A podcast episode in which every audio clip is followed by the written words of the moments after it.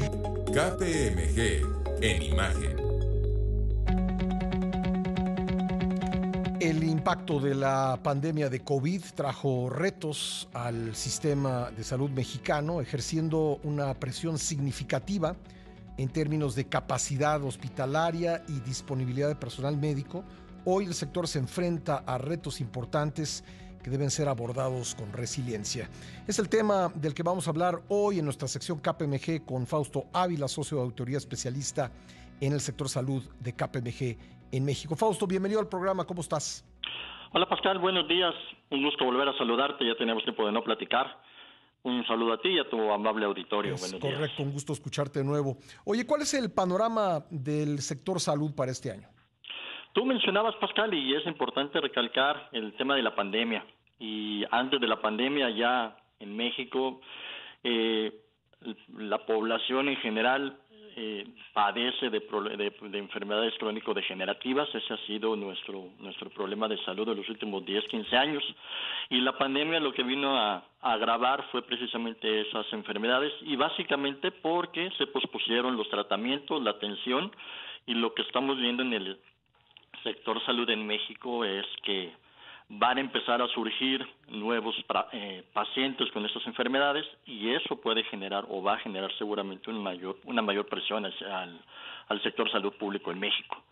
Y la otra parte es precisamente para atender esta, esta pandemia, se movieron muchos hospitales al tratamiento vía remota, a manejar cierta información de manera digital, y eso, pues obviamente, como algunos lo hemos, hemos visto en el, en el sector, generó ataques cibernéticos a, esta, a este manejo de información delicada de, los pacientes y, ese es el panorama que tenemos ahorita en el sector salud. ¿Y cuál es el camino a la resiliencia para el sistema de salud de nuestro país? Claro, Pascal. Yo te diría que, primero que nada, la resiliencia pues, es la manera en que el sector salud tendría que responder de manera anticipada eh, y la pandemia nos enseñó que desafortunadamente ningún país, y México no es la excepción, no estaba preparado con un plan de acción para, para poder atender la pandemia. Y yo creo que el primer punto principal que debe se debe atender en México para esa resiliencia es enfocarnos a la atención de enfermedades no transmisibles, las crónico-degenerativas. Tendrá que volcarse en esa atención inmediata porque tú sabes que esas enfermedades entre más rápido se detecten y más rápido se atiendan, eh, el costo sanitario que representa la atención disminuye. entre más tarde se, se detecten, pues obviamente los costos se van incrementando y, bueno, no es este un secreto que el, el presupuesto del sector salud es limitado y entre menos lo estresemos, pues eso va a permitir una mayor resiliencia.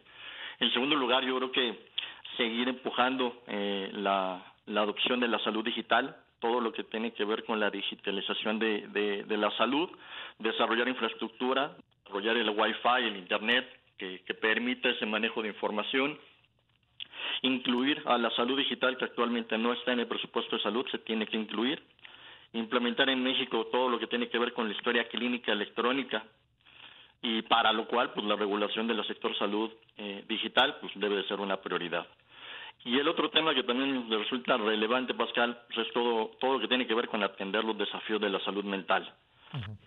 También la pandemia causó meramente estrés en, en, el personal de salud, enfermeras, médicos, eh, precisamente por la atención de la pandemia. Y después, pues toda la población por el confinamiento que todos vivimos. Entonces, se está viendo un incremento en enfermedades mentales y también tendrá que estar preparado el sector salud para tener esa, esa resiliencia, Pascal. ¿Y, qué beneficios, eh, Fausto, se podrían obtener al fortalecer el sistema de salud mexicano ante el futuro incierto que tiene? Claro, mira, eh, yo creo que, como ya lo comentaba, el atender a los pacientes en estas enfermedades crónico-degenerativas, que, que ahorita ya lo vemos, COVID ya pasa a ser la cuarta, quinta causa de muerte en México y regresan las, las anteriores enfermedades, eh, el tener una atención temprana, va a disminuir los costos de atención a la salud. Entonces, ese es uno de los beneficios de, fortalecer el sector salud mexicano. El otro, yo creo que el contar con un plan de acción para enfrentar futuras pandemias, que las decisiones y los cursos de acción ya estén definidos Y con esto, pues únicamente se, se tendrá que actuar con base en ese plan para responder de manera inmediata a un futuro incierto, porque ya lo comentaba la rectora de la Universidad Panamericana cuando en el modelo en la universidad por la pandemia, las pandemias van a seguir llegando, no sabemos cuándo, pero eso es una realidad de que esto va a ser recurrente y si no tenemos un plan establecido en México para atenderlos hacia futuro será un problema. Y el mayor beneficio, perdón Pascal, es que tener una población sana permite que la población económicamente activa desempeñe su trabajo, lo que consecuentemente tiene un beneficio en la economía y con ello generar un círculo virtuoso. Pues muy bien, eh, Fausto, eh, cuéntanos dónde los pueden localizar en KPMG para tener más eh, información sobre este tema y aprovechar la experiencia que tienen ustedes. Claro que sí, mi querido Pascal.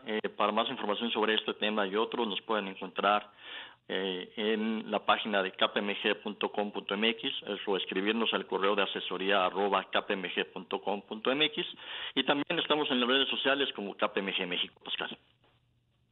Muchas gracias, eh, Fausto, por haber estado con nosotros. Llamando un abrazo, Pascal. Otro para ti, Fausto Ávila, es socio de auditoría especialista en el sector salud de CAP.